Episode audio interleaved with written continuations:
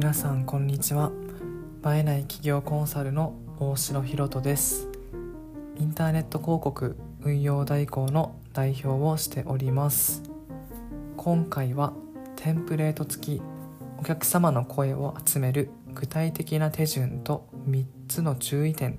というテーマでお話しさせていただきたいなと思います。本題に入る前にお知らせをさせてください。僕が代表を務める映えない企業コンサルでは Google 広告無料診断を提供しております。広告のプロがあなたの Google 広告を診断してオーダーメイドの診断書を作成しています。無料でご利用いただける診断アセスメントですので興味のある方は概要欄のリンクから覗いてみてください。よろしくお願いします。それでは本題に入ります。今日はテンプレート付きお客様の声を集める具体的な手順と3つの注意点というお話をしたいなと思います。皆さんが Amazon だったり楽天で商品を買う時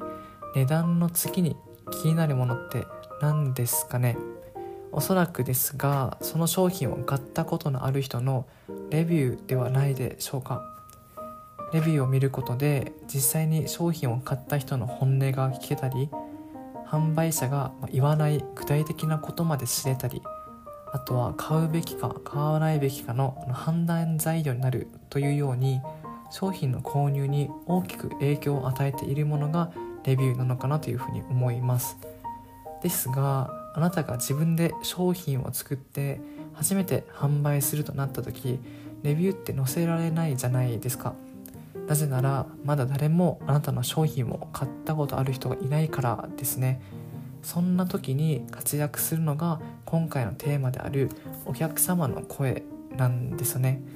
具体的にはお客様に商品を販売する前に、ま友人だったり知人に先に商品を使ってもらって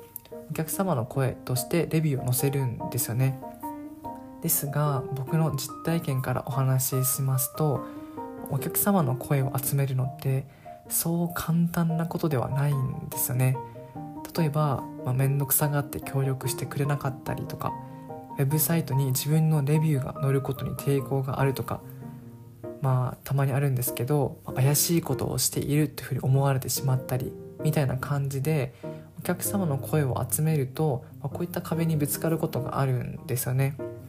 ということで今回は客様の声を集める具体的な手順からお客様の声を集める際の3つの注意点も触れていきつつ最後はお客様の声を乗せづらい時の対策までお話しできたらなというふうに思っております。早速お客様の声を集める具体的な手順についてお話ししていくわけですが、まあ、そもそもお客様の声を集める方法って主に3つあると思ってまして1つ目がメッセージ連絡する。2つ目が電話でお願いする。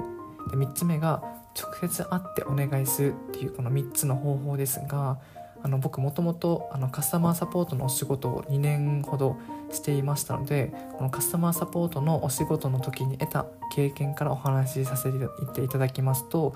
あのメッセージ連絡するよりも電話でするよりも直接会う方があのこういったお客様の声とかこういうお願い事に対しての協力してくれる可能性って上がる傾向にあるんですよね。ですが、まあ、電話でお願いするとか直接会ってお願いするっていうのは、まあ、相手の時間を奪うじゃないですか。ですのでなんか人によってはなんかこれだけのために電話したのとかこれだけのためにあの会おうって言ってきたのっていう風にかえって逆効果になる場合もあるのかなっていうふうに思うんですよね。なので今回は一番シンプルなあのメッセージ連絡してお客様の声に協力してもらえるかどうかをあのお願いするパターンを例にあの具体的な手順をお話ししていきたいなと思います。実際にお客様の声に協力できるかお願いする際にあの送るメッセージのテンプレっていうのをあの僕の方で考えてみました。と、ラジオの概要欄の方にあの記事の方を貼っていますのでこちらの記事にあの僕の用意したテンプレがありますのでもしよかったらそちらの方もテンプレもあのコピペして使ってみてください。文章の構成とか言葉選びにも結構意味がありますので、まあ、あのサクッとご紹介していきますとまずテンプレ読み上げますね。まず最初に、まあ、相手の名前をあの書いた後、まあ仕事お疲れ様とかあの忙しい時にごめんねってことで相手の状況をまず理解して、まあ、連絡していることをあの伝えた後、まあ突然なんだけど、まあ、A さんにお願いがあります。今、まあ、僕の場合で言うとこの「蜜の森」っていうあのビジネスを始めようと準備しているんですよねっていうふうに連絡した背景を伝えた後あの結論から伝えると「の蜜の森」のウェブサイトにお客様の声として出てくれませんかってことであの先にこう連絡した結論を伝えます。その後謝礼として少ないかもだけどあのこうこうこうこうこうしてくれたら、まあ、こういう謝礼例えばあの500円クーポンギフトギフトとかあとはなんか僕のサービスを1回分タダで使ってもいいですよみたいな感じの用意しています、まあ、次渡そうと思いますってことであの謝礼があるってことを伝えます。それから15分あれば終わると思うんだけどもし引き受けてくれそうだったらあの次の作業をお願いしたいですってことで何分ぐらいで終わるのかっていうのを伝えて、まあ、時間があんまりかからないってことを伝えます。それから具体的な作業を、まポンポンポンって伝えた後最後にあの全然断ってくれても大丈夫ですってことであの一言添えることによってあのカリギュラ効果っていうのをあの働かせてかえってこの興味をあのかきたたかき立たせるようにした後ぜひご検討お願いしますってあの締めくくります。こういった感じであの友人にメッセージを送るとまあ、僕の経験上大体の確率で、まあ、お客様の声に協力してもらえる可能性がぐっと高まるのかなと思っています。ですがお客様の声に協力してもらえることになったとしても友人が忙しくてあの忘れてしまうってこともあると思うんですよねですがなんかただでさえあのこちらからお願いしているのになんかお客様の声書きましたか終わりましたかっていう風に直接的に聞いてもなんかちょっと、うん、嫌な人ですしなんか抵抗を感じてしまうこともあると思うんですよね。そういった時の対策としてあの間接的にリマインドするのがいいのかなと思います。具体的にはこのその友人のこの SNS アカウントにあの絡みに行くとかあとは違う話題でもう一度連絡するみたいな感じでその友人との接点をあの増やすことによってああなたからこの連絡が来るとあお客様の声をお願いしてされてたんだってことを忘れていた友人はあそういえばやってなかったって気づくかもしれないですよね。まあ、こういった感じで、まあ、お客様の声を集める具体的な手順について、まあ、僕のテンプレートを共有しつつご紹介してきたわけですがあのお客様の声を集める際って注意すべき点が3つほどあるんですよね。なのでお客様の声を集め始める前に先にあの注意点の方も3つ確認しておきましょうまず1つ目の注意点がお願いする人は慎重に選ぶっていうことですね。ここが一番大事かもしれません。なぜかというとあのお客様の声をあの協力をお願いしたことがきっかけで相手との関係が悪くなってしまうこともあるんですよね。もちろんあの僕自身もあの友人にお客様の声のあの協力をお願いしたことがあります。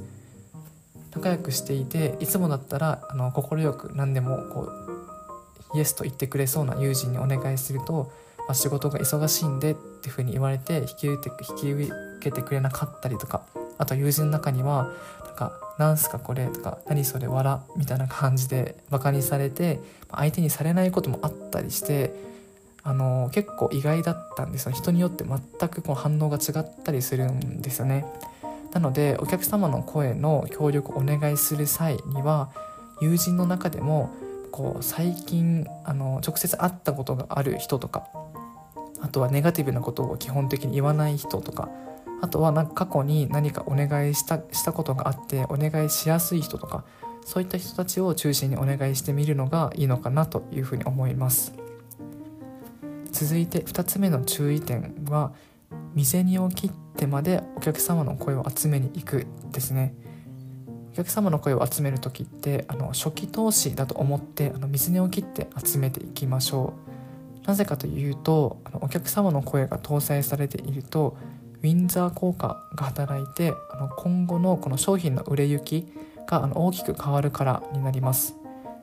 ウィンザー効果っていうのはあのとある事柄についてのこの当事者が自ら発信する情報よりも他者を介して発信された情報の方が信頼性を獲得しやすいっていうあの心理効果になります。ですのであなたが仮に東京にいたとしてお客様の声に協力してくれる友人が大阪にいるならあの大阪まで会いに行ってもいいのかなというふうに思いますしその方がいいのかなと思います。友人に直接インタビューをしてその内容をもう動画に撮ってお客様の声としても使えるのかなというふうに思うんですよね。仮に交通費に3万円ぐらいかかったとしてもお客様の声を載せることでそれ以上に稼げるようになるかなと思います。また友人に直接会ってインタビューはしないとしてもお客様の声に協力してくれた方にはあの必ず謝礼を用意することをお勧めします。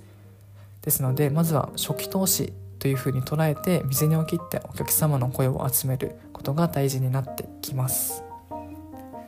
続いて最後3つ目の注意点があえて提出期限は設けないですね。これはお客様の声の協力をお願いされた側の気持ちを考えると分かりやすいのかなと思います。ただでさえ、まあ、仕事で忙しい時にこのお客様の声の協力をお願いされてかつあの提出期限がまあさってまでですっていうふうに指定されるとなんかやりたくなくなるしなんか宿題感が出るじゃないですか。なので提出期限を設ける代わりにまあ、一工夫ですけど、まあ、何分で終わるっていうふうに時間がかからないことを伝えたりとか作業内容がものすごく簡単であることを伝えたりとかあとはこのさりげなくリマインドをして作業を促すっていうふうに工夫してみることによって提出期限がなくてもあの早めにお客様の声に協力してもらえる可能性が上がります。最後にあのお客様の声を乗せづらい時の対策についてもお話ししてみたいんですが実はあの取り扱っている商品とかサービスに関してはお客様の声を載せづらい時っていうのはあるんですよ。例えばどんな商品なのかというとあの具体的にはあの脇汗クリームの商品とかあとは占いのサービスなどってお客様の声を載せづらい商品とかサービスの代表例なんですよね。なぜかというとお客様の声を載せることによってまああんまりないかなと思いますが例えば「あこの人占いやってるんだ」とか「あこの人この分け合わせクリーム使ってるんだ」っていう風にあに思われたくないっていう層が一定数いるんですよね。そういった人たちがあのお客様の声をお願いした時にあまりこう快くこう OK をしてくれない場合があるんですよね。でも自分がそういう商品とかサービスを取り扱っている場合はあのお客様の声どうしても必要じゃないですか。そういった場合ってあの手紙で代用することができるんですよね実際に商品やサービスを友人に使ってもらってその感想を手紙に書いて写真を撮ってもらってその写真をお客様の声としても使うことも実はできるんですよね手紙で代用することであの顔出しをせずにお客様の声として使えるのでもしもこういう顔出しに抵抗がある友人とかにもあの全然使える方法なのかなというふうに思いますので、まあ、れこれと工夫しながら是非お客様の声を集めてみるとあのビジネスの売り上げに貢献するのかなというふうに思います。ということで今日はテンプレート付きお客様の声を集める具体的な手順と3つの注意点というテーマでお話ししました。今日のおまけトークはフライト代が7000円安くなった秘密という話をしたいなと思います。今回は僕がオーストラリア行きのあのフライトを予約した時に経験したことについてあの皆さんにも共有してみたいなと思います。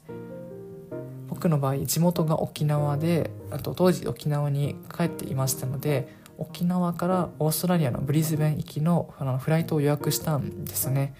で沖縄発ということで沖縄発成田経由ケアンズ経由でブリスベンですので片道チケットで6万4045円かかったんですよね。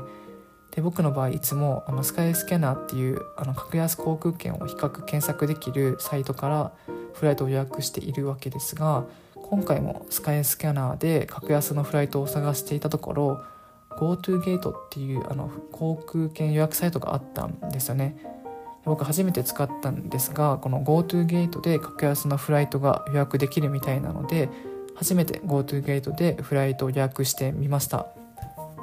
画面の指示に従って進んでいってこのお支払い画面を確認するとあの座席料金っていうふうに書かれていたんですよね。それであれと思って僕ただ画面の指示に従って、まあ、座席を選んだだけなのになぜかこう座席料金が含まれていたんですよ。で試しに座席を選ぶ画面で座席を選ばずに進もうとするとなんか座席を選んでくださいというエラーが表示されるんですよ。ででも一応エラーを無視して進めていってお支払い画面を確認するとこの座席料金っていうのが表示されなくなっていて結果として7000円も安くなっていたんですよね。これ実はこのサイトでは座席を指定しないといけないように思わせつつ座席を指定したら座席料が上乗せされるっていう仕組みだったんですよね。おそらくですがこういった仕組みになっている、まあ、このバスとか電車とかこういう飛行機とかっていうこの航空券とかそういうサイトを